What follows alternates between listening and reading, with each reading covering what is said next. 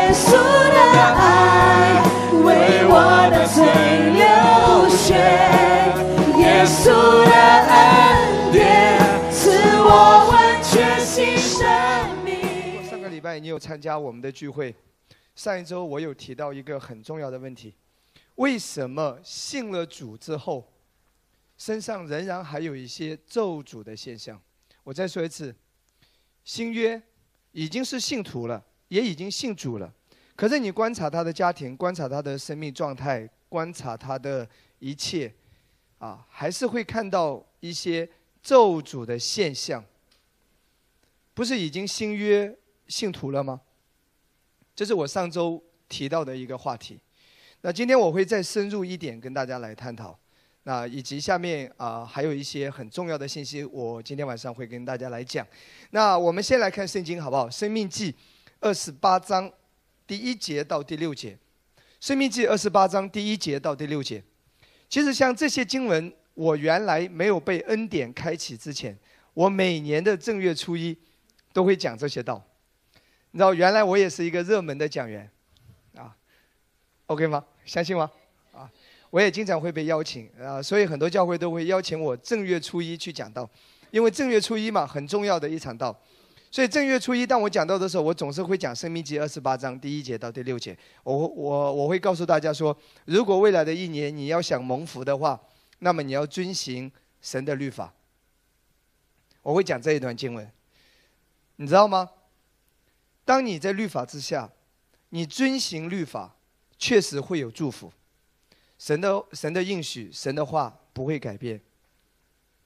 可是你守不住的时候，别忘了还有咒诅。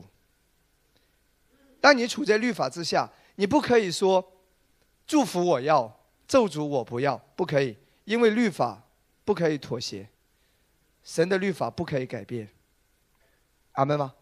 那下面我们来看二十八章的第一节到第六节，啊，接下来你会知道说为什么新约的信徒仍然会有麻烦。其实只有一个原因：当你把自己处在律法之下的时候，就会有麻烦了。来看第一节：你若留意听从耶和华你神的话，谨守遵行他的一切诫命，就是我今日所吩咐你的，他必使你超乎天下万民之上。这是很多很多啊律法之下的牧师很喜欢讲的，啊会告诉你说你要遵行神的律法，你要你要遵行神的话语，上帝就抬举你，使你超乎天下万民之上。对，圣经是这样讲。如果你真的守住，是的，会有祝福的。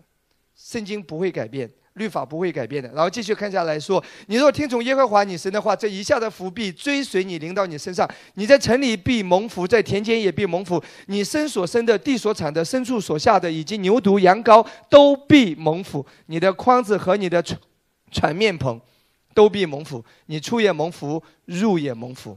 这是二十八章前面一到第六节，其实一到第十四节都是在讲你守住律法会带来祝福。可是你别忘了，《生命记》二十八章从十五节开始，十五节开始，我们一直看到二十四节。当你守不住的时候呢，没有人能够完全守住律法，因为你犯了一条等于犯众条。当你处在律法之下的时候，可是你又守不住，非常可怕。来看十五节开始，你若不听从耶和华你神的话，不谨守遵行他的一切。一切哦，六百一十三条，不是一部分，是一切诫命律例，就是我今日所吩咐你的，这一下的咒诅都必追随你，临到你身上。哇哦，十六节，在城里必受咒诅，田间必受咒诅，筐子和你的船面棚都必受咒诅，生所生的、地所产的牛犊、羊羔都必受咒诅，出也受咒诅，入也受咒诅。二十一节说，耶和华必使。瘟疫贴在你身上，直到他将你从所进去得伟业的地上灭绝。耶和华要用烙病、热病、火症、疟疾、刀剑、旱风、霉烂攻击你，这都要追赶你，直到你灭亡。二十三节，天啊，头上的天天要变为铜，脚下的地要变为铁。哇，那种什么都不会有收成，地要变成铁了，还能长东西吗？还会有什么什么发展吗？还会有什么兴盛吗？二十四节说，耶和华要使那降在你地上的雨变为尘沙。从天淋在你身上，直到你灭亡。哇，真的好可怕，喝水都会塞牙了，路已经走不通了。所以你在律法之下，你可以看到，请听好，律法是两面性的。今天很多牧师很好心，他会让你去遵行律法，甚至教堂里也挂十诫，他的心是好的，希望你能够规矩一点啊，能够活出好的品行道德，但方法用错了。事实上，当人处在恩典之下的时候，人的标准会更高。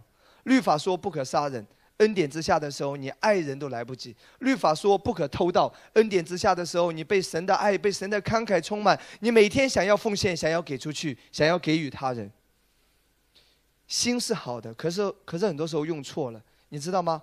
当你一直在教导律法，当你一直让人去遵行十诫，让人去守住某一些条律，你把人往这个律法下面带的时候。虽然是新约的是啊信徒，可是他的思维全是我要怎么做，我要怎么行，我我要达到什么标准，我要做什么来交换。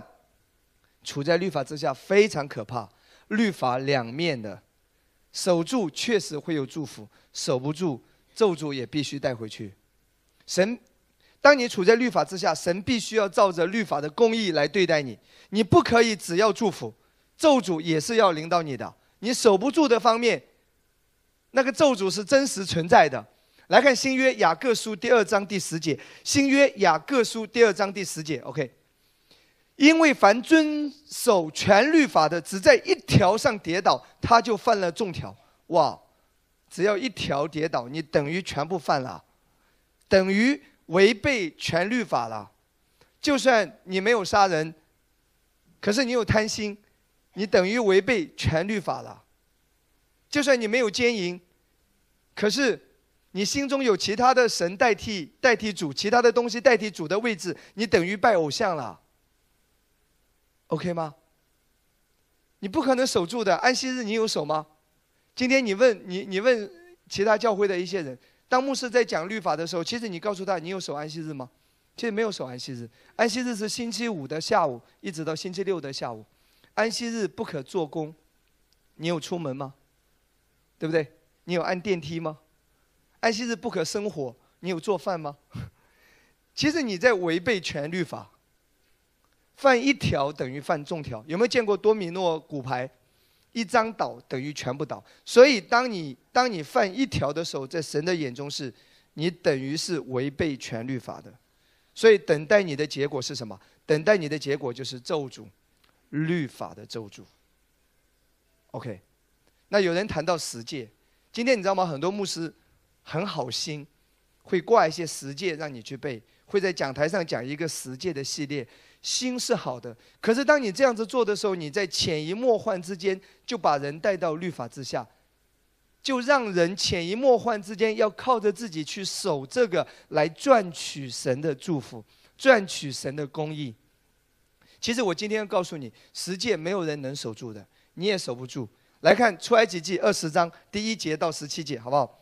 二十章第一节到第十七节啊，这是我啊特别要在上一周的信息上加强一下的。来看第一节，神吩咐这一切的话，接下来是十诫哦。第一诫是什么？我是耶和华你的神，曾将你从埃及地为奴之家领出来，除了我以外，你不可有别的神。这条，请问你有做到吗？你每天把某某男神女神挂在嘴上，其实你就是在拜偶像，对不对？所以不要把小兵牧师当成你的男神，你你在违反十诫第一诫。哦，来看第二节是什么？不可为自己雕刻偶像，也不可做什么形象。注意，也不可做什么形象。中间爱自拍的人，请听好，你每天笑一个，再来一张，美图一下，美颜一下，你在犯十诫的第二诫，也不可做什么形象。你还把结婚照、把什么纪念照挂在墙上？你每天都在犯第二戒。你已经被石头打死两次了啊！继续来看下来，好不好？我们直接来看，其实你都守不住的。第八节说什么？当纪念安息日守为圣日，请问你有守安息日吗？你有做饭吗？不可生活。你星期五到星期六，你你你有开煤气灶吗？有的时候我点外卖。你不可出门呢，你不可开车，你开车就是在火花塞就在点火，守不住的啊。然后，然后继续来看好不好？呃，我们直接来看十三节，不可杀人。姐妹，你对你婆婆恨得要死，再一次又被石头打死。不可奸淫，弟兄，你总是喜欢看那些漂亮的女生，总是偷看美女，再一次被石头打死。OK，不可偷盗，老是办公室拿几张 A4 纸回家，拿几支铅笔回家。到教堂，其他没什么好拿的，诗歌本也拿一本回家，对对不对？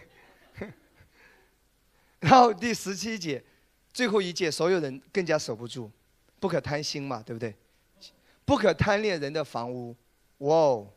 当你从人家的别墅门口经过的时候，哇，住在这里真好，哇，他家装修真漂亮，哇，他这么大的房子。也不可贪恋人的妻子、仆婢、牛驴。今天可能你不养牛、不养驴，对不对？哇，他开的是什么车啊？从路上高架上一看，哇，这辆是兰博基尼吧？来，赶紧拍一张照片。哇，这辆是什么？法拉利。你每天都在研究豪车，你贪恋人的什么牛驴啊？并他一切所有的，所以你已经被石头打死 n 次了，守不住的。上帝赐下律法的目的，不是让你去守，不是让你透过律法来获取公义。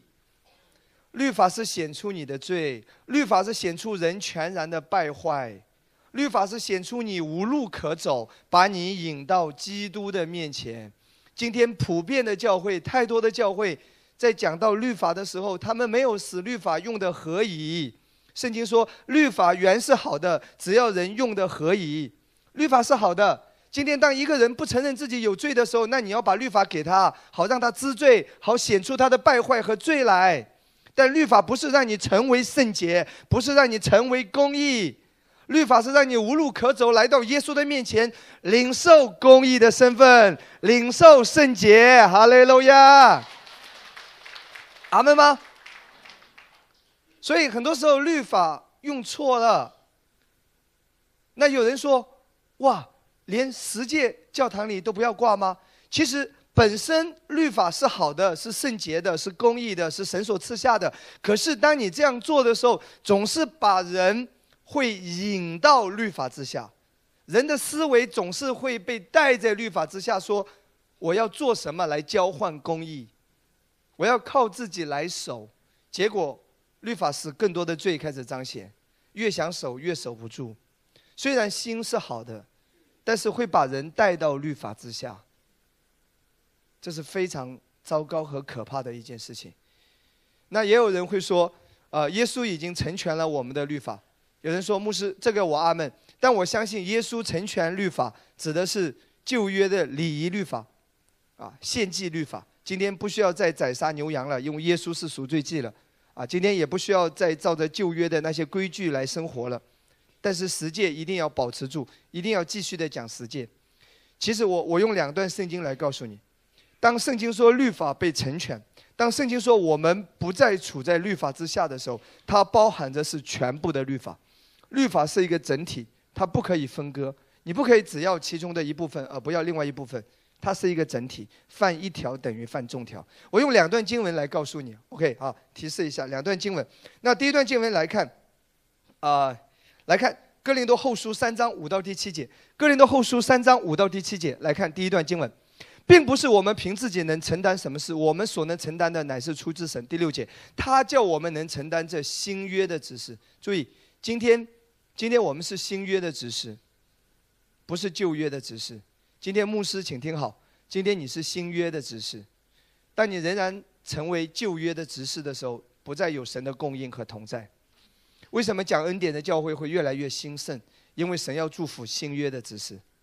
我是新约的指示，哈利路亚，阿门。不是凭着字句，乃是凭着经义。律法是字句，啊，乃是凭着经义。因为那字句叫人死，经义是叫人活。你知道那个字句是叫人死，也就是说律法是叫人死。叫人死的是哪一部分呢？来看第七节，那用字刻在石头上属死的指示。注意，所有的律法六百一十三条。只有什么刻在石头上？十诫，记得吗？摩西上山领受两块石板，第一次十诫刻在石板上，后来摔碎了，第二次再一次领受。所有的六百一十三条，还有其他的一些各种传统的一些犹太人的规矩，没有刻在石头上，刻在石头上的只有十诫。两次，对不对？第一次摔摔碎了。圣经称这个刻在石头上的为什么？属死的指示。所以当你讲这个的时候，是在让人凌迟处死，慢慢的折杀人，把人往咒诅下带。因为你守不住的那一面，啪啪，咒诅就要归在归在你身上了。哇哦，这是第一段经文。那第二段经文在哪里呢？来看罗马书七章六到第七节。罗马书七章六到第七节，来看第六节。但我们既然在捆我们的律法上死了，现今就脱离了律法。圣经说我们脱离律法，脱离律法到底是全部的律法呢，还是说只是礼仪律法？是全部的，包含十诫。我再说一次，今天我们不应该再用十诫去要求人。那有人说他会放纵，会乱搞，不用担心。当他处在恩典之下的时候，他活出来的标准远远高过外在十诫的要求。阿门吗？来看下面怎么说？来看啊，第七节、第六节讲到我们脱离了律法，不在律法之下。第七节就保罗就开始讲说，什么律法呢？他举了其中的一条。这样我们可说什么呢？律法是罪吗？断乎不是。只是非因律法，我就不知何为罪；非律法说不可其贪心，我就不知何为贪心。保罗举了其中的一条律法是什么？贪心。贪心是哪一条？十诫里面的最后一诫。刚才刚刚讲过，不可贪恋人的。房屋、妻子、仆婢、牛羊，对不对？贪心哦，十诫。所以上下文了。第六节讲到不在律法之下，脱离律法。第七节包含贪心，十诫中的最后一条。所以感谢主，不要再把人往律法下带。新约让人明白他的身份，明白耶稣在十字架上所成之功，明白福音的精髓。当人知道他是谁，当人知道他的身份地位。当人知道在基督里他到底领受了什么，行为是果子。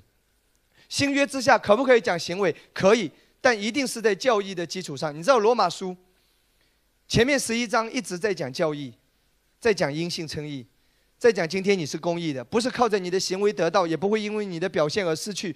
罗马书前面十一章一直在讲教义，到了十二章的时候开始会讲一些生活的指导。所以请听好，恩典之下可以讲行为。但不是用律法来要求人活出行为，那个行为是建立在正确的根基上，建立在正确的教义上，你被引导活出来结出的果子。重点是根基是什么？今天同样讲行为，有可能是律法的要求，有可能就不是，就在于你的根基是什么。所以牧师为什么这么强调教义，总是要把你往教义上带，因为这是根基，这是你一直需要提醒的。这是需要一直讲的，这是最重要的核心的。哈利路亚。那以佛所述六章前面三章就在讲什么？在基督里的身份。后面三章在讲什么？在基督里的生活。教义一定是在前面的，必须要教义清楚，根基是对的，才会有正确的行为。所以，请听好，恩典之下可以讲行为，但绝对不是以律法的方式来要求让人活出来。活不出来就定罪？No，那个还是活在律法之下，阿门吗？那请听好，《加拉太书》三章十三到十四节，圣经清楚地告诉我们，耶稣已经救我们脱离了咒诅，赎出我们脱离律法的咒诅，对不对？十三节说，基督为我们受了咒诅，就赎出我们脱离律法的咒诅。生命记上所记载的这一切，我们已经被赎出来了，这是一个好消息。可是，可是。新约的信徒，耶稣是为你成就了这一切，可是你仍然要返回律法，或者说活在律法之下，这个是没有效的。加拉太书五章第四节，上一周我们有提到这一节经文。新约唯一的一样让恩典失效的是什么？就是你重新回到律法之下。你们这要靠律法称义的，是与基督隔绝，从恩典中坠落。隔绝，希腊原文是失效。耶稣担当你的咒诅，可是在你身上失效；耶稣赎出你脱离律法的咒诅，可是在你身上失效；耶稣担当你的疾病，可是在你身上失效；耶稣担当你的贫穷，可是在你身上失效。哇，这个好可怕！为什么会失效？圣经说这要靠律法称义的。每当你认为公义是透过你做什么来换取的时候，你就在靠律法称义。每当你认为要靠着做什么来交换神的爱的时候，这就在靠律法称义。每当你忘了你的身份地位的时候，你就处在了律法之下。明白我的意思吗？只有这一条，当你重返律法的时候，恩典就失效了。来看加拉太书第一章的第六到呃第六节到第十节，加拉太书第一章第六节到第十节。我希奇你们这么快离开那借着基督之恩招你们去从别的福音，你知道什么是别的福音？今天我们怎么来判断这个福音是不是纯正的福音？什么是别的福音？这里说离开基督之恩招你们，当恩典没有在福音中被写明的时候，这就是别的福音，这已经不是耶稣基督真正的福音了。我再说一次。当恩典从福音当中被抽掉的时候，这个就不是真正的福音，是别的福音。律法之下的了，你知道吗？当传别的福音，当让人活在律法之下，当人不明白恩典，你知道有多可怕？保罗非常生气。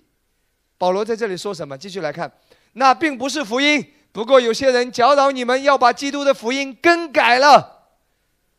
改什么？就是把律法带进去。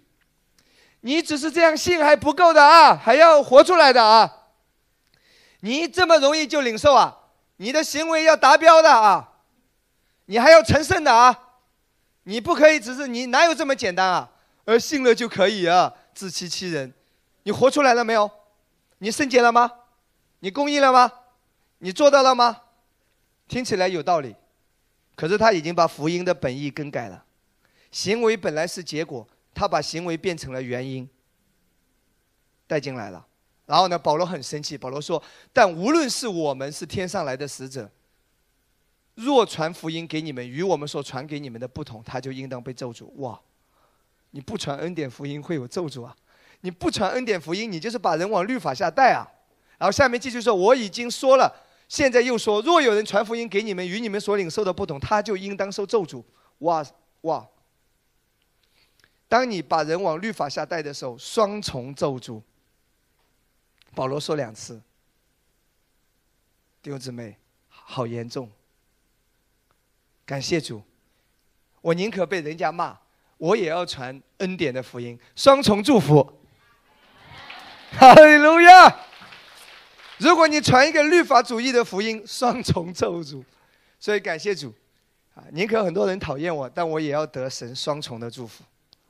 然后下面保罗继续说第四节：我现在是要得人的心呢，还是要得神的心？我岂是讨人的喜欢？若人就讨人的喜欢，我就不是基督的仆人了，你知道吗？保罗告诉你，当你传律法的福音的时候，人会比较喜欢。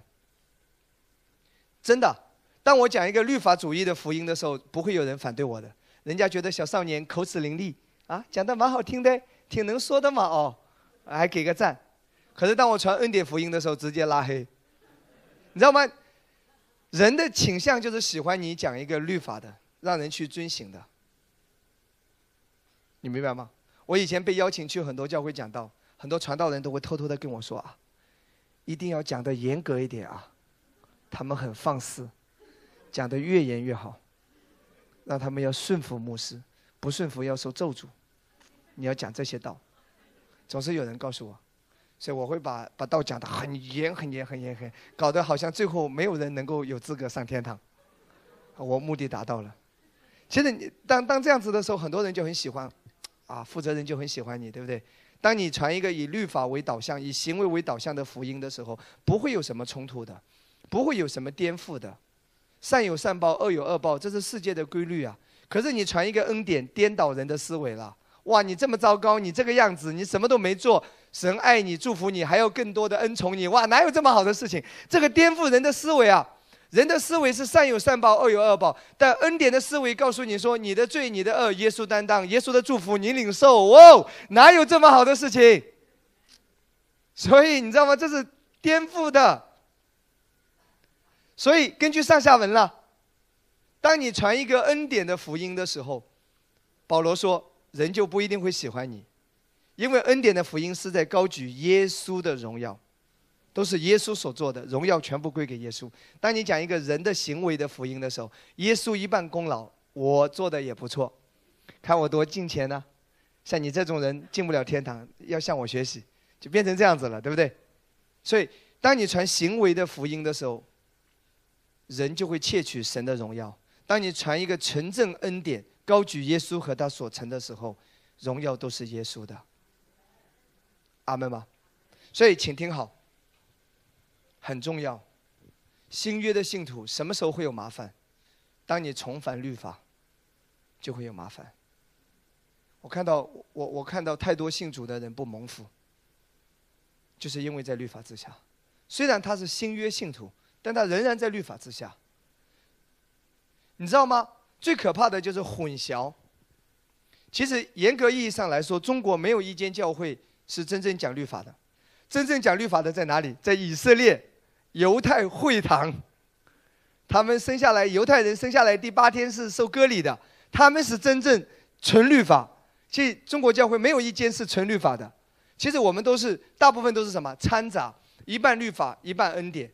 这个是很可怕的。耶稣说：“新酒不能装在旧皮袋里，否则裂开，失去了两者。”然后，然后启示录又讲说：“不冷不热，我要把你吐出来。”为什么不要掺杂？其实你掺杂就是在律法之下。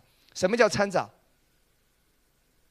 这里嘛，靠自己要做，要守，一直在讲律法，在讲行为，守不住呢？又来到耶稣的面前，苦苦哀求求饶，哦，赦免我，赦免我，原谅我，我又犯错了。这个时候来求恩典了。好，耶稣赦免你，原谅你，稍微好一点，好了，伤疤忘了痛，又要靠自己去去守这个了。你一直怎么脚踏两只船，一半律法，一半恩典，一半律法，一半恩典。其实仍然是在律法之下，不冷不热，要被吐出去的。吐出去不是说你不得救。吐出去就是你会失去神很多在基督里要给你的祝福，律法之下你没有办法来继承产业，明白吗？所以律法是两面性的，你不可以只要祝福，咒诅你也会承受的。所以我再说一次，当你的思维仍然是律法主义的思维的时候，非常可怕，你做不到的都会有不好的事情的。所以感谢主，我们每天回到恩典之下，哈利路亚。荣耀归给耶稣，阿门。这是我看到绝大部分的信徒的问题。如果加拉太书五章第四节，如果今天你问一般的人说，到底是什么原因会让基督的恩典在信徒的生命中失效？标准答案是，还有罪没认清呢，一定是这个答案。答案是 no。耶稣就是为你的罪来的，耶稣就是为你的罪死在十字架上。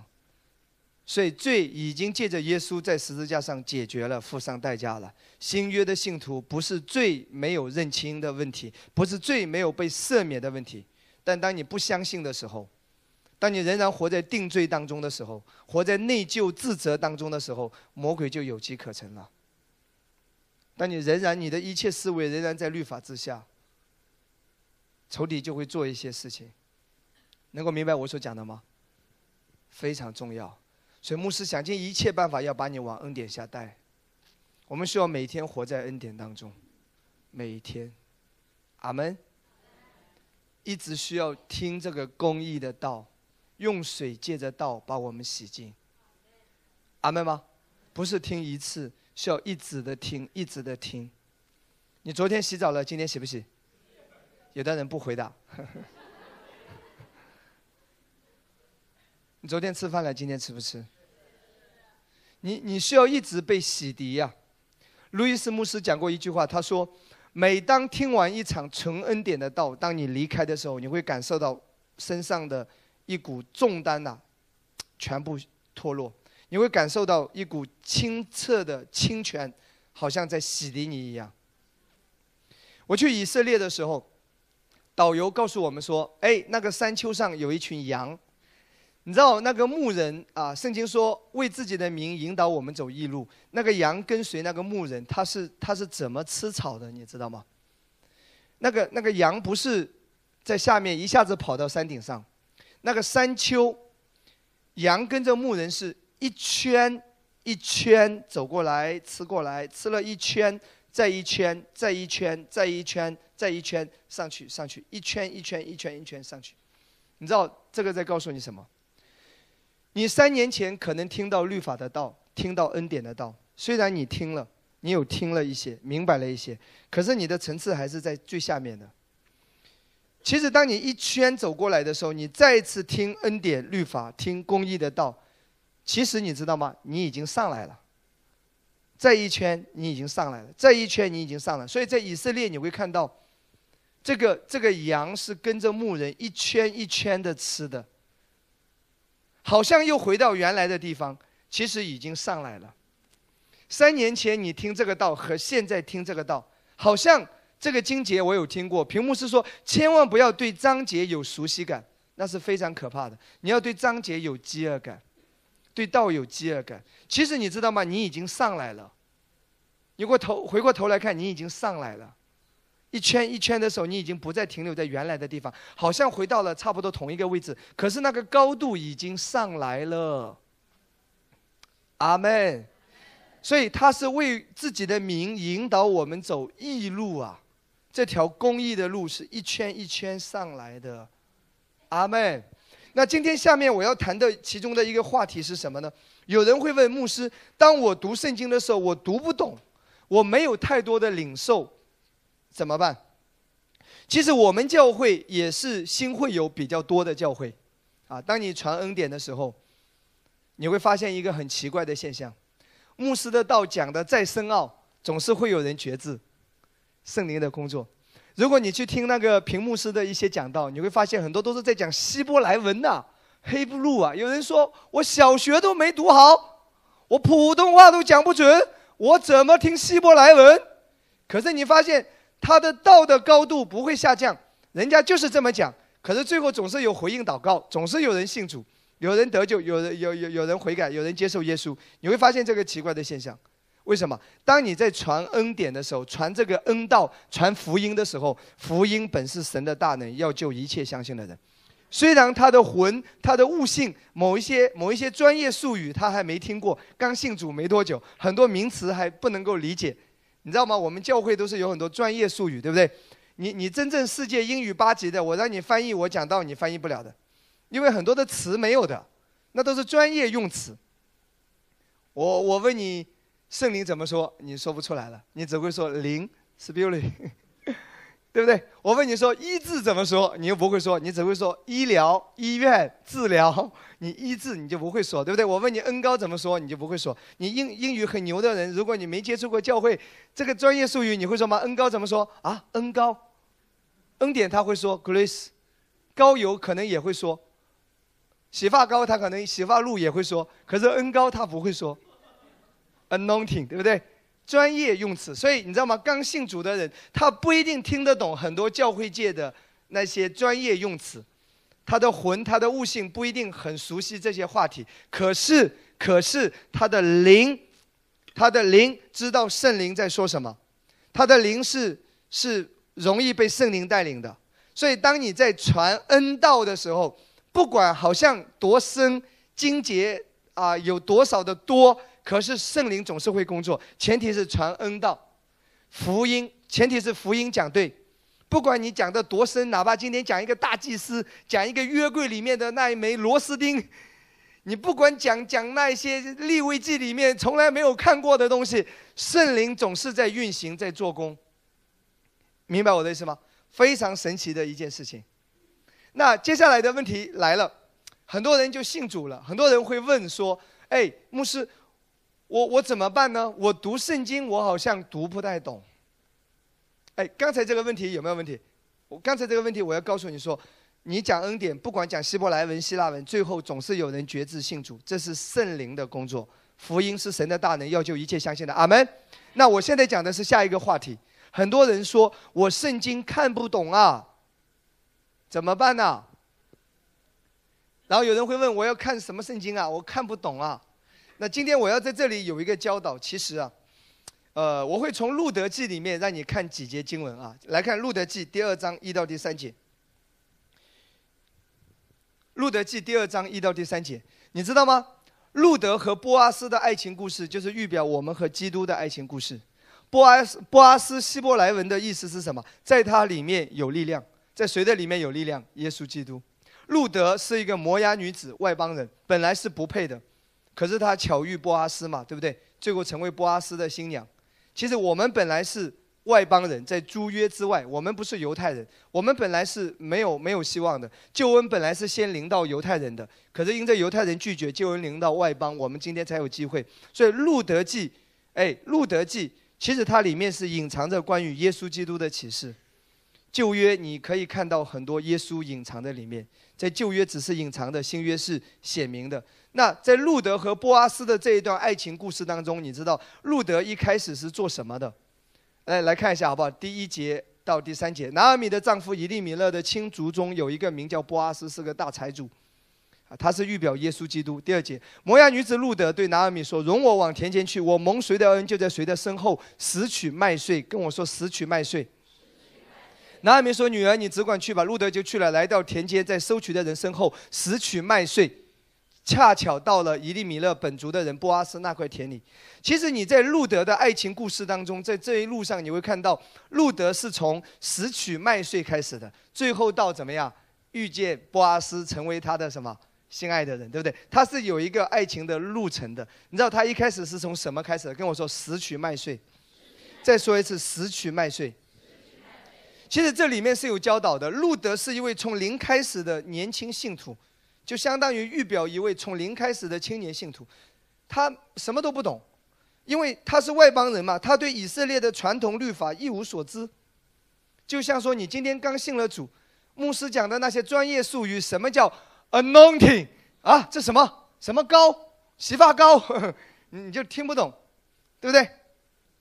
就很多名词啊，所以所以就路德就是预表一位什么都不懂的一位青年信徒。你知道他是怎么开始的？他的工作就是从拾取他人收成的麦穗开始的。麦穗是什么？就是神的话语。耶利米书十五章十六节，其实麦穗是用来吃的。一会你会看到路德就把麦穗吃了，甚至麦穗还可以分给其他的人。注意，麦穗是食物，是吃的。神的话语就是食物。万军之耶和华，我得着你的食物，就啊，得着你的言语，就得了食物。你的言语是我心中欢喜快乐，因我是称为你名下的。所以，麦穗就是预表什么？神的话语。路德，他是怎么做的？他起先不是收割，他起先是在田间波阿斯的田里，他在教会里，在耶稣基督的教会里，在传讲耶稣基督福音的教会里，他做什么？拾取麦穗。跟我再说一次，拾取麦穗。所以，请听好，他是从拾取麦穗开始的。所以你知道吗？你来到教会，如果马上让你看圣经，你看不懂。当牧师在听到的时候，你先听一些你能够听得懂、领受的、能够领受的东西。某一些话语你能够领受、能够听得懂的，你拾取麦穗，对不对？当你看到一篇文章的时候，当你看到我们每日灵修、看到我们的平台上所写的文章啊、一些宣告啊、一些一些，包括一些好的啊高举耶稣基督名字的诗歌啊、见证啊，当你在。当你在看这些、浏览这些的时候，你就是在拾取麦穗，不是马上收割，你是拾取麦穗开始的。你知道收割的人是谁？收割的人就是，就是代表着牧师，有教导恩赐，啊，被启示，能够传讲正确传讲耶稣基督福音的人。所以，所以神在教会赐下教导的恩赐，这是神的祝福。但不是所有人都可以直接收割的，拾取麦穗。我刚开始讲恩典的时候，我几乎都是照搬屏幕式的，我拾取麦穗的。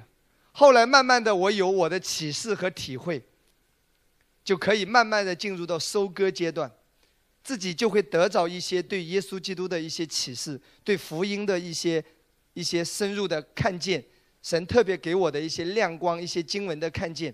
但起初不是马上到收割的，不是马上就开始在地里收割的，大家都是从拾取麦穗开始的。阿门。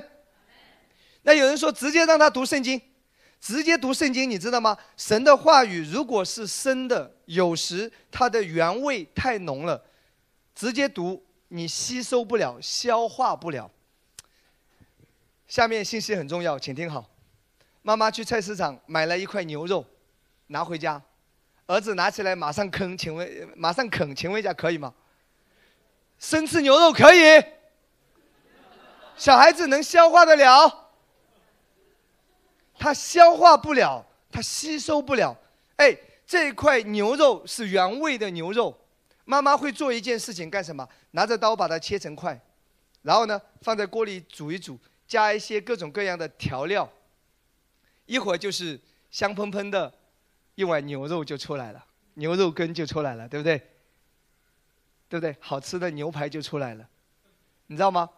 直接让你去读圣经，有时候有一些圣经的话语原味太浓，它需要透过分解。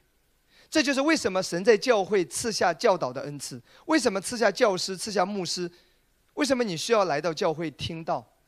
比如说，我谁的道都不听，我在家就直接看圣经。你菜市场的菜买过来直接吃吗？需要厨师帮你加工。所以，上帝在教会赐下教导的恩赐。新约说，教导的就当专一教导，这是神给教会的祝福，这是神的一个方法。因为神的话语有时候太浓了、太深了，你没有办法直接啃，有厨师把它分解。透过教导的恩赐，上帝使用那个教导人的经历、情感、风格、表达方式，再加一些调料。当你读到这一段经文不是很明白，那个厨师会加一些调料，酱油、味精、醋，对不对？都会加进去这一段圣经，然后再把加拉太书作为调料拉进来，再把罗马书拉进来，再把启示录的某一节经文再拉进来，以经解经，各种穿插。最后就是一盘一盆香喷喷的美味。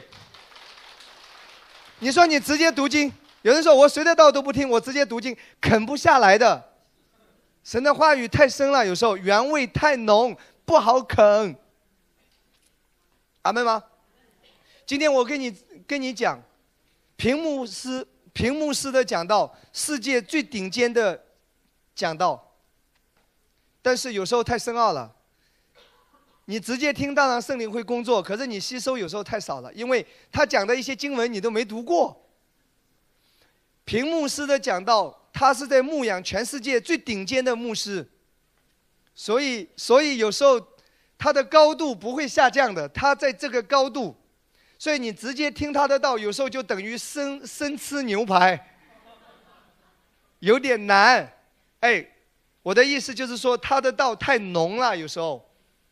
他一篇道换成一般的牧师可以讲五篇，他一个小时别人可以讲十个小时，所以你知道为什么你们会喜欢听马可牧师的讲道？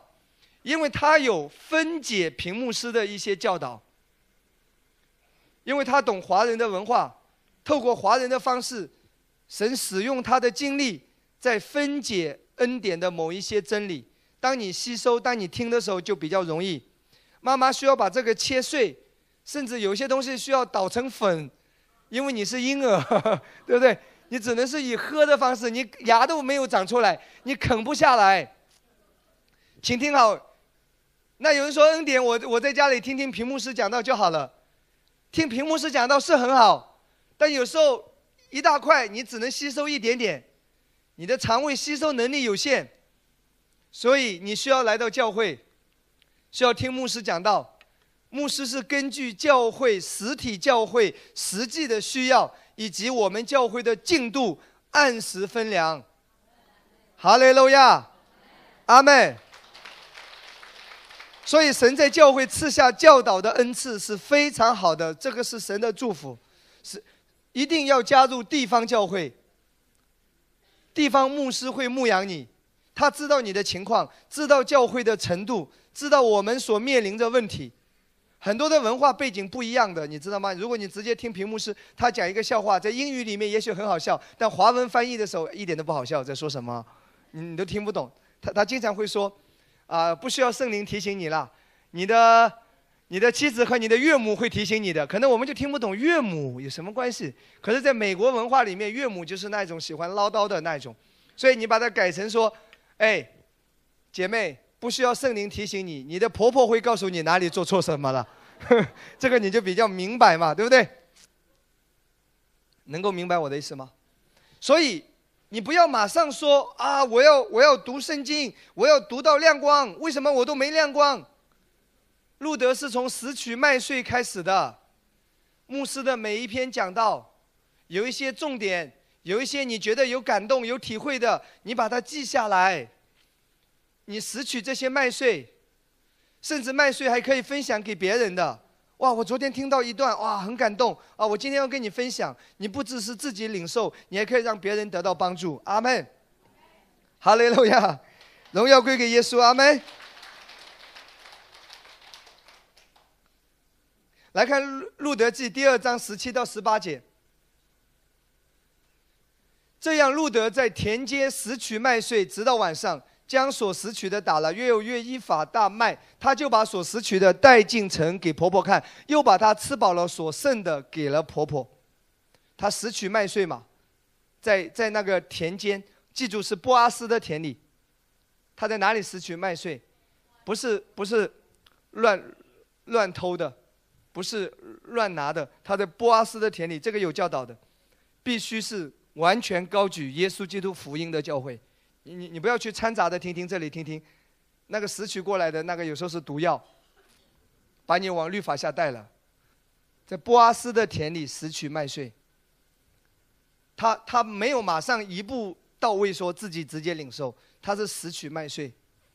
然后他吃了，又把剩下来的给谁？给婆婆。自己吃了，还有剩下的供应什么？别人。所以这是一个成长的路程。先不不要急着马上把启示录弄懂，没弄懂你头都已经炸了。你先领受牧师所教导，你能听得懂的，你有体会的，你觉得好的，对你有帮助的，对你有提醒的，你先拾取麦穗。我自己现在会稍微花一些时间来个人研读圣经，但前几年我几乎都是完全是拾取麦穗。当然，我现在也继续拾取麦穗。阿门吗？到最后你自己会有启示，它是一个属灵成长的路程。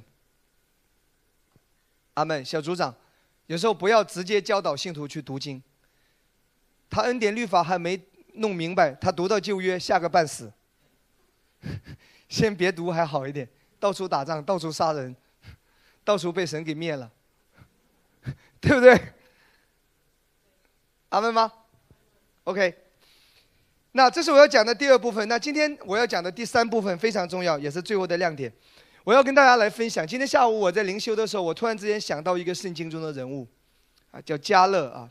这个人真的非常不一样。来看，呃，出呃，约书亚记十四章第十节到十一节。约书亚记十四章第十节到十一节来看，来看啊，这个人叫加勒，跟我说加勒。来看第十节啊，自从耶和华对摩西说这话的时候，耶和华照他所应许的，使我存活这四十五年，期间以色列人在旷野行走。看到，现今我八十五岁了。加勒在说这个话的时候，他八十五岁。啊，他说我还是强壮的。像摩西打发我去的那一天一样，无论是征战是出入，我的力量那是如何，现在还是如何，你知道吗？加勒八十五岁的时候，他在说，我四十岁的时候怎么样有力量，我现在仍然怎么样有力量，你知道吗？一个男人黄金年龄是多少？四十岁。男人四十一朵花嘛。我有认识好多个男性，真的到四十岁的时候，你可以看到。男人的那种魅力，像我这种还只是个小少年，那朵花朵还没有真正绽放，你至少得再给我十年，给我十年的历练、积累，无论是啊，无论是人的思想，啊智，包括智商、经验，包括人的整个，到了四十岁的时候是到巅峰的，哎，你不相信吗？四十岁的男人绝对比我现在是有有魅力和味道的那个，所以你知道为什么那些小女生会喜欢跟那些大叔跑？你看在网络上看到，网络上你可以看到这些，对不对？我我只是举一个例子，不要误会。因为男人到那个年龄的时候，他的那种魅力就开始绽发了嘛，绽放了。他尤其那些小女生缺从小缺少父爱的，他他就就感觉到就有父爱运行了。就就我我是讲世界也是一样的道理，啊，当然年龄不是最重要的重点，我只是说从人的一个年龄的人的人生来说，四十上下是会是巅峰啊，一般也是这样。你看屏幕是。出名也是四十上下，在美国一炮打响的，前面多少年神在预备他，预备，前面在新加坡没什么人知道，不出名啊，四十岁左右的时候，咵一下子横空出世，全美直播，一下子新加坡很多教会的人说哇，原来这个牧师就在我们这里啊，哈，神有一个预备的时间，所以哎，请听好，这个不是重点啊，所以给我成长机会，OK。还是小少年啦，要照顾了，OK。现在只能说是男人三十而立，只能说是稍微开始初出茅庐，有那么一点点崭露头角，但还不是到了真正大展身手的时候。有时候时间是个好东西，经验是需要积累的，人不可能一夜之间成熟，人是需要经历过来的。对不对？当我三十岁的时候，我回过头来看我二十岁，我觉得我成熟多了。哦，好成熟啊，觉得自己跟以前比。我跟童工开玩笑说，我二十岁的时候，你这个样子做我童工，童工你早就住院了。哼，现在只是让你哭一夜，已经算是不错了。如果再过十年，回过头来你会发现，哇，好幼稚啊！搞什么啊，这么幼稚，对不对？OK。加勒他说他现在八十五岁了，可是他说我现在和当年四十岁的时候一样，我的力量那是如何，我现在还是如何。哇！也就是说，在他四十岁的那一年，发生了某一件事情，他的年龄被冻住了，冻龄。虽然身体的年岁在增加，可是他的身体状况。那个生理状况、身心灵那一刻，他被冻住了。他没有变老。这四十五年，他没有变老。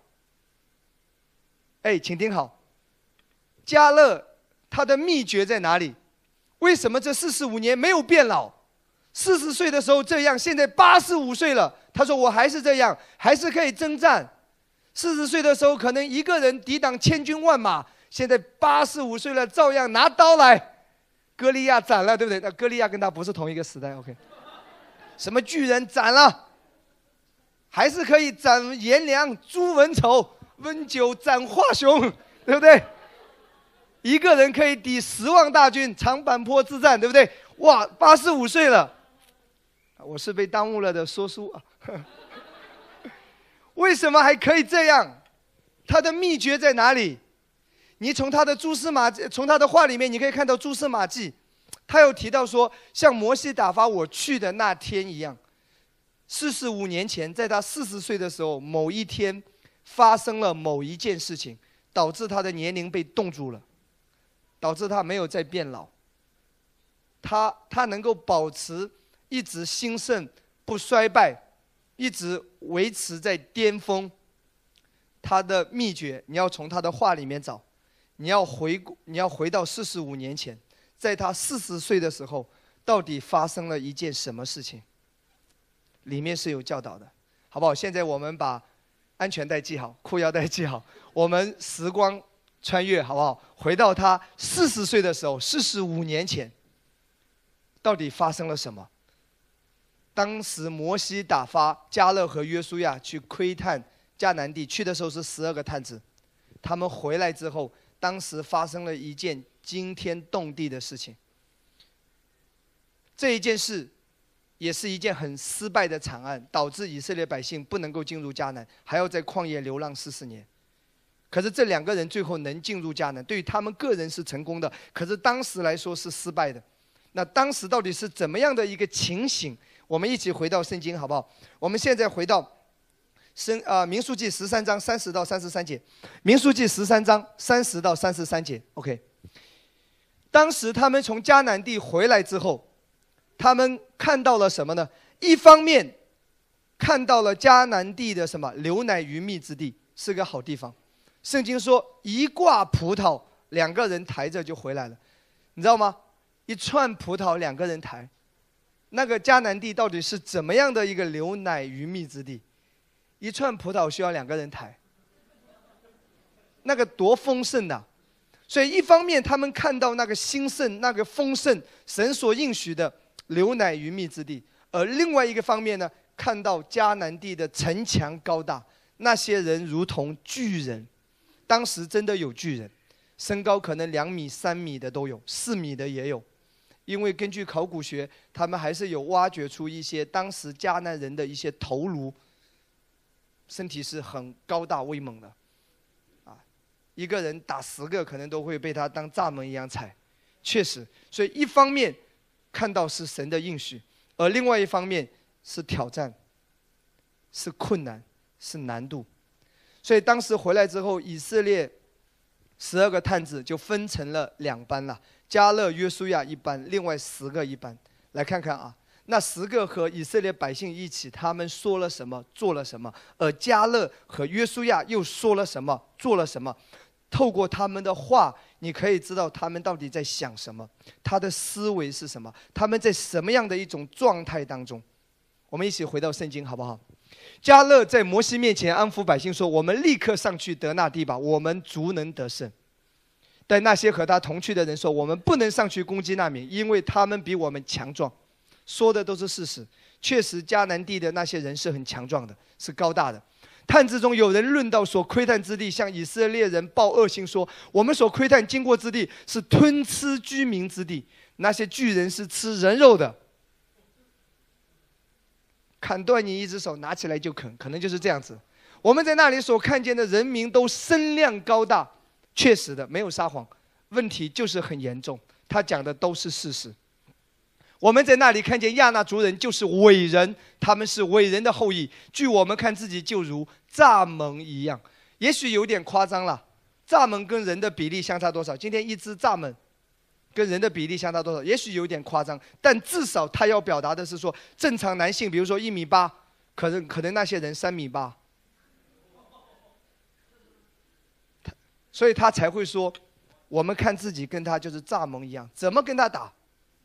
怎么打？没法打。据我据他们看，我们也是如此。请听好，这是民众十二个探子和百姓所说的。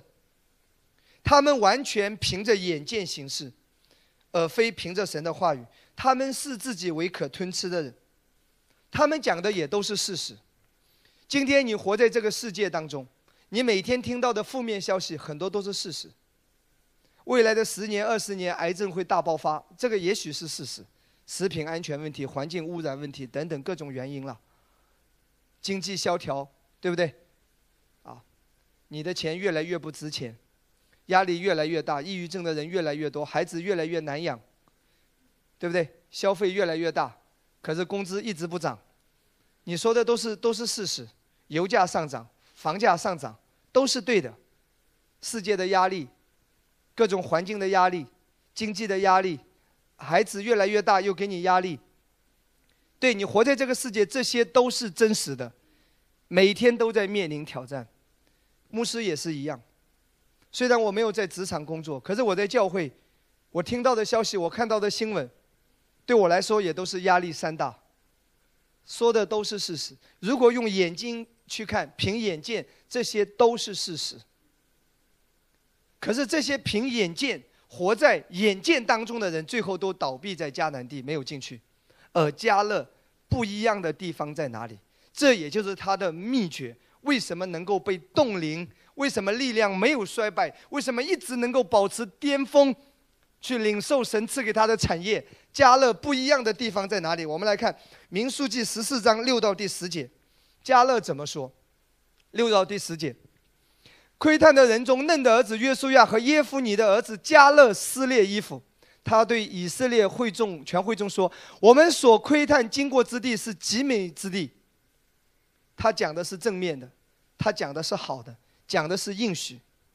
你看世界会消极，你看神的应许，它是极美之地。然后第八节，耶和华若喜悦我们，必将我们领进那地，把地赐给我们。那地原是牛奶与蜜之地。他谈到的不是世界的坏消息，他谈到的高举的信靠的是神的应许。我们是被分别为圣的，神已经应许我们，那地是属于我们的，我们是继承产业的，我们是活在超自然里面的。加勒宣告的是这个，你发现跟民众不一样。今天你来到教会，今天你听到恩典，如果你的话语，如果你的思想还是跟世界上的人一样，那么恩典对你没有起到作用。今天你要宣告神的应许。不管世界怎么样的变，不管环境怎么样的恶劣，你总是有神的恩宠在你的身上。恩典是够你用的，阿门。然后下面第九节，但你们不可背叛耶和华，也不可怕那地的居民，因为他们是我们的食物。再说一次，跟我说，因为他们是我们的食物。这句话很重要。加勒怎么说？因为他们使我们的食物，他们是我们的食物。哇哦，在加勒的观念当中，他好像喜欢碰见巨人，为什么？他把巨人视为他的食物，他把那些困难的挑战、那些高大的城墙、那些很厉害强壮的巨人，他没有把它看成什么，没有把它看成灾难，没有看没没有看成是是是不好的，他看成这些是食物，食物你知道吗？他认为这些环境是他的食物。困难是他的食物，食物是让你成长的，食物吃了使你得到力量的。在加勒的观念里面有一个不一样。难道那些巨人他没看到吗？他看到，但是他活在神的应许当中，活在信心当中。他说巨人就是我们的食物，所以他每天还在等食物，等着挑战巨人。这是他不一样的地方。请听好。同样的问题，同样的应许，哎，应许都是一样的。迦南美地是给他们的，神与他们同在。神早就已经说了，问题也是一样的。看到的确实环境很严峻，可是想法不一样，心态不一样。那另外十个探子百姓认为那是灾难，完蛋了，活在负面消极的里面，思想是消极的，话语是消极的，一切都是跟世界一样。而加勒他活在神的应许当中。他看到的是神的应许，他说：“巨人是我们的食物。”哇，这是不一样的地方。弟兄姊妹，人生一定会有困难，家家有本难念的经。你不要觉得牧师很轻松啊，什么事都不做，只讲到我的压力放在你身上，你可能早崩溃了。每个人是一样的，每个人有每个人的难处，对吧？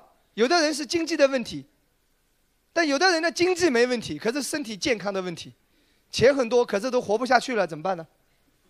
那有的人呢，钱也没问题，健康也没问题，孩子的问题，自己这么有钱，身体又健康，可是儿子没出息，儿子这个样子怎么办呢？活一辈子也没意义啊！家家有本难念的经，每个人的困难挑战不一样。也许有的人在婚姻里面，也许有的人在职场，甚至有的人在服饰当中，跟我一样。如果你在教会服饰，你的压力也许就在服饰当中。每个人都会遇到问题，就看你怎么样来看待困难。加勒认为巨人是他的食物，是他成长的机会，是他经历神的机会。神已经应许他了，来一个巨人就会灭掉一个巨人。加勒的思维不一样，你知道吗？来看民数记十四章二十四节啊，回到这里，其实都在讲同一个事情。他这里讲到加勒怎么说？他说：“唯独我的仆人加勒。”他另有一个心字，哎，加勒圣经说他另有一个心字，哎，刚才你看到没有？他们说都是巨人，我们会死。加勒说巨人是我的食物。另有一个心字，什么叫另有一个心字？请听好。如果碰到问题，你也是发牢骚，也是埋怨，也是负面，也是消极，那么你和一般人一样。普通心智而已，没有另一个心智。另一个心智是什么？遇到问题，你信靠主的恩典，问题越大，恩典越大；缺乏越多，供应越多；困难越大，神的荣耀要越大。这叫什么？另一个心智。你跟别人看法不一样，别人说完蛋了，你说感谢主成了；别人说搞不下去了，你说我的好酒在后面。哈利路亚！别人同样遇到婚姻的问题，说我要离婚了，你说感谢主，这是以水变酒的时候到了，恩典要临到我另一半了。哈利路亚！这叫什么？另一个心智。加勒有另一个心智。请听好，今天你来的这个教会一阵子，我要我很快做一个总结。当你遇到挑战、遇到问题、遇到困难，你的想法跟世世上的人是不是一样？如果一样，你普通心智；不一样才叫另一个心智。今天你想什么？你跟世界上的人一样吗？跟同事一样吗？这叫一样就叫做普通心智，不一样才叫另一个心智。我面对整个大环境。我跟其他牧师的想法一样吗？如果一样，普通心智，相信恩宠运行，另一个心智，明白吗？加勒有另一个心智，他跟你这想法不一样啊。其他的人遇到问题就哎呀妈呀完蛋了，发牢骚、埋怨、苦读、负面、消极。加勒说：“后机会来了，他是我的食物。”又是我经历神的机会了。他相信神的应许，神已经应许了，他必然会进去得那地为业。今天，今天我们的信心不是没有根基的。耶稣已经在十字架上为你成了，没有任何问题能够大过耶稣。哈利路亚！基督是你的主，老板不是你的主，行情不是你的主，基督是你的主，基督是你供应的源头。下面我会告诉你，亲爱的弟兄姊妹。神用两种方法救你，帮助你脱离你的问题和挑战。第一种方法就是神直接使你脱离问题，好不好呢？很好。但是如果你的心态没有成熟，如果你的心没有学习来跟随主耶稣，这个治标不治本。这个问题解决了，还会有下个问题，问题永远解决不完的。很多人遇到挑战、遇到问题的时候，马上第一个想法是：主啊，让这个问题挪开。对。神有时候帮助你这个问题真的挪开。如果你这个人没改变，如果你没成长，如果你没有学习信靠耶稣，这个问题挪开了，下一个更大的问题还在等着你。你还是劳苦愁烦，还是埋怨，还是发牢骚，还是负面，还是消极。所以，请听好：神帮助人、救人脱离问题和挑战，第一个方式就是直接使你脱离问题。那第二个方式是我要讲的。神使你大过你的问题，神使你强大起来，大过你的环境，大过你的挑战。我感受到这几年，神一直在带领我成长。虽然我有时候脾气不好的时候，我的童工仍然很痛苦，但是比以前已经好多了。以前可能要住院了，没没开开玩笑，没那么坏了。但是确实说这几年有一点成长。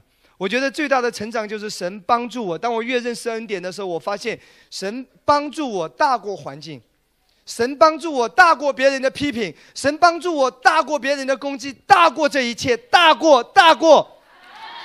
神不是让反对的声音停止，神也不是让让批评的声音离开，那些仍然在。可是不一样在哪里？你已经大过这一切。阿门吗？今天今天我。我我有听到一个一个一个一个姐妹，曾经因为某一些错误也好，什么也好，亏了很多的钱，然后然后可能损失上千万吧，然后现在以她的能力，再想赚回一千万，几乎不啊几乎不可能了。用用人的眼光来看，这个很难翻身了。这可不是十万，十万替人家洗碗，一年两年三年也能洗回来一千万。有点难，所以就很负面、很消极。其实我今天就有就有跟另外一个人讲说，怎么来解决这些问题？当然，我相信神可以帮助你，但是更重要的一点，你要先学习这些事已经发生了，慢慢解决，不要急。啊，我我讲的比较俗的话，其实我要表达一个道理，我有时候会用一些比方，因为文化不高，我只能用世界的比方。我说你反正都已经这样了，也别急啊，要催债让他催啊，要钱没有，要命有一条啊。你也别每天伤心难过，要什么抵的能给他抵的拿去抵啊，抵完了嘛也没什么给他抵了。你也你就说你再难过也没用啊，你要学习一副死猪不怕开水烫啊。你你你，否则你自己得抑郁症，问题还没解决，钱没到手，自己得抑郁症。你现在到了这个地步，你听那么多的恩典，你要调整你的思维啊！你尽你的力量，能还还，还不了你还得活下来啊！你你得先让你的内心啊，靠着神的恩典大过环境，大过债务，大过这一切。哈利路亚！反正耶稣也快来了，也被提了，没准也不用还了。这是我家的，OK，该还你还是要还，但是，但是我要讲的是说，你的重点是，要大过一切，就像我一样，如果我每天在意别人批评的声音，我早就得抑郁症了，我做什么都有人批评，一会儿说我讲到纽扣散开，这也可以批评，当我全扭起来，规规矩矩这么死板，年轻人又批评我。你反正都有人批评，父子抬驴有没有听说过？驴骑也被人批评啊，这么残忍，两个骑在驴上，驴不骑，人家也批评，这么傻，有驴不骑。啊，他的前提是就是两父子在市场买了一头驴嘛，怎么带回家？起先两个都骑上去，人家说太残忍了，驴都不要被压死了。后来换一个骑上去，人家又说老爸骑上去就说老爸没爱心。不顾及儿子，儿子骑上去说儿子不孝顺，不关心老爸，两个都不骑，人家说傻，有驴不骑。后来抬着驴回家，人家说他更傻。总会有人说你的，长得好看说我用外表忽悠人，长得难看说我对不起观众，让你想吐，到底想要怎么样？来一段段子开心一下好不好？如果你要讨人的喜悦，你永远不可能做到完美的，你不可能人喜欢你的，你没有人没有所有人会喜欢你的，因为你不是人民币。哈利路亚！加勒另有一个心智啊，神使他大过环境，所以最后我要做一个总结，OK？当你。当你听到恩典的时候，你怎么样能够让自己处在恩典之下？请听好，人生总是有挑战，记得，每当你遇到挑战、遇到困难、困难、遇到问题，转变自己的思维，聚焦耶稣，供应从耶稣那里来，转变思维，我的一切在基督里，基督是我的一切，哈利路亚，阿门吗？加勒另有一个心智。另有一个心思，跟世界不一样，跟旁边的人不一样。他是相信神的恩典和应许的。阿门吗？哈利路亚，荣耀归给耶稣。如果在听我讲道的时候，如果你还没有真正的接受耶稣，无论在这里还是在在什么地方，你正在听我讲道，如果你还没有接受耶稣，如果你心里说哇，耶稣真的这么好，我可以接受他吗？耶稣的爱今天就要临到你。无论在这个会场，还是在任何一个看我转播的会场，或者说在听我讲到的时候，现在，如果你觉得耶稣这么好，信仰这么好，你想要接受耶稣，你跟我一起来祷告，亲爱的主耶稣，我接受你，做我的救主，我承认我是个罪人，我相信你为我的罪死在十字架上。流出宝血，洗净我的罪。我相信耶稣是我的救主，我接受耶稣成为我的救主。从现在开始，我罪得赦免，我成为公义的，成为神的孩子。主耶稣保佑我，祝福我，与我同在，直到世界的末了。奉耶稣的名祷告，阿门。我们拿到一个圣餐，好吗？我们一起来纪念耶稣，这是他为我们所付上的代价。我们领受。如果你身体有疾病，如果你有软弱，在你领圣餐的时候，你相信医治属于你了，那个疾病已经离开你了。你奉耶稣的名宣告，不允许那个症状在你的身上。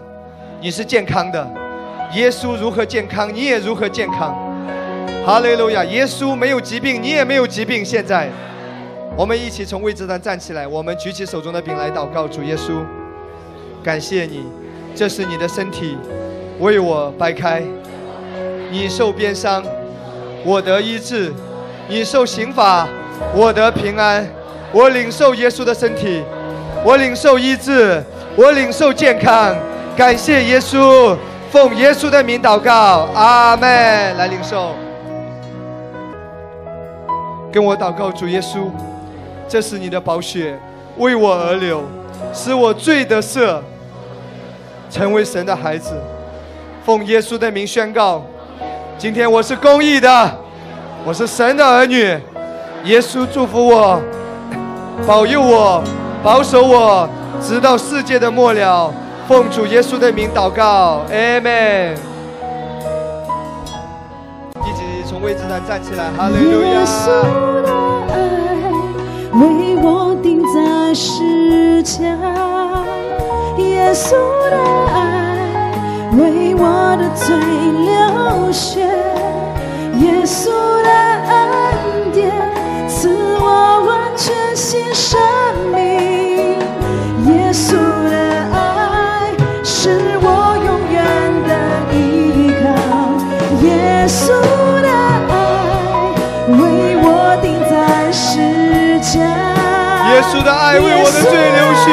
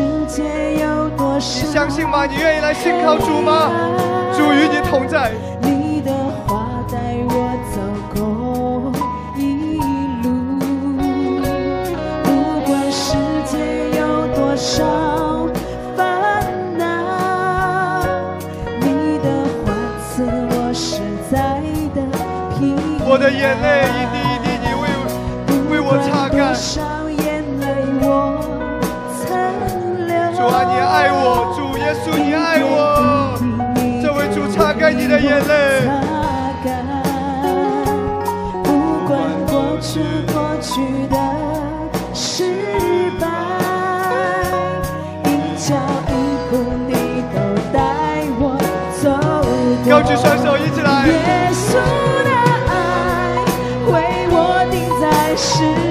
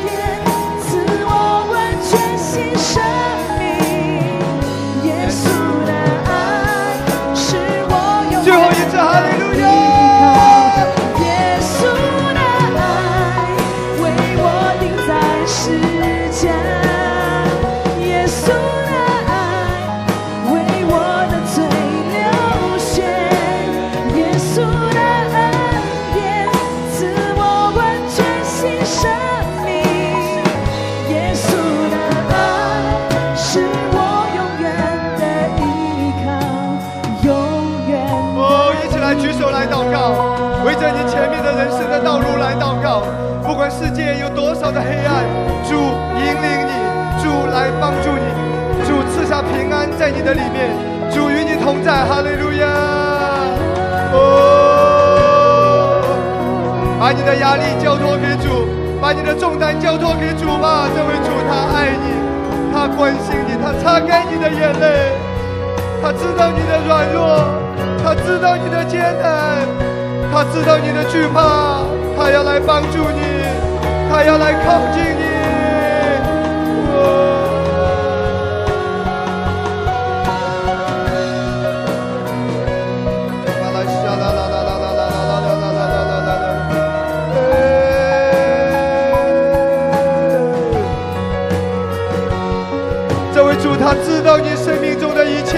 他知道你面对的一切，他要来帮助你，就在现在，他要来靠近你，拥抱你。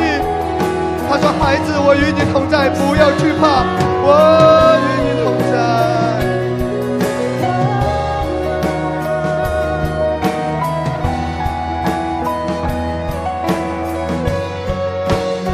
啦啦啦啦啦啦啦啦啦啦啦啦！吼！我看到主的平安降在你的身上，主的平安在你的身上做主。哦，那个叭叭叭叭叭叭叭，神要使你大过环境，神要使你大过环境，大过处境，大过一切的问题。哦。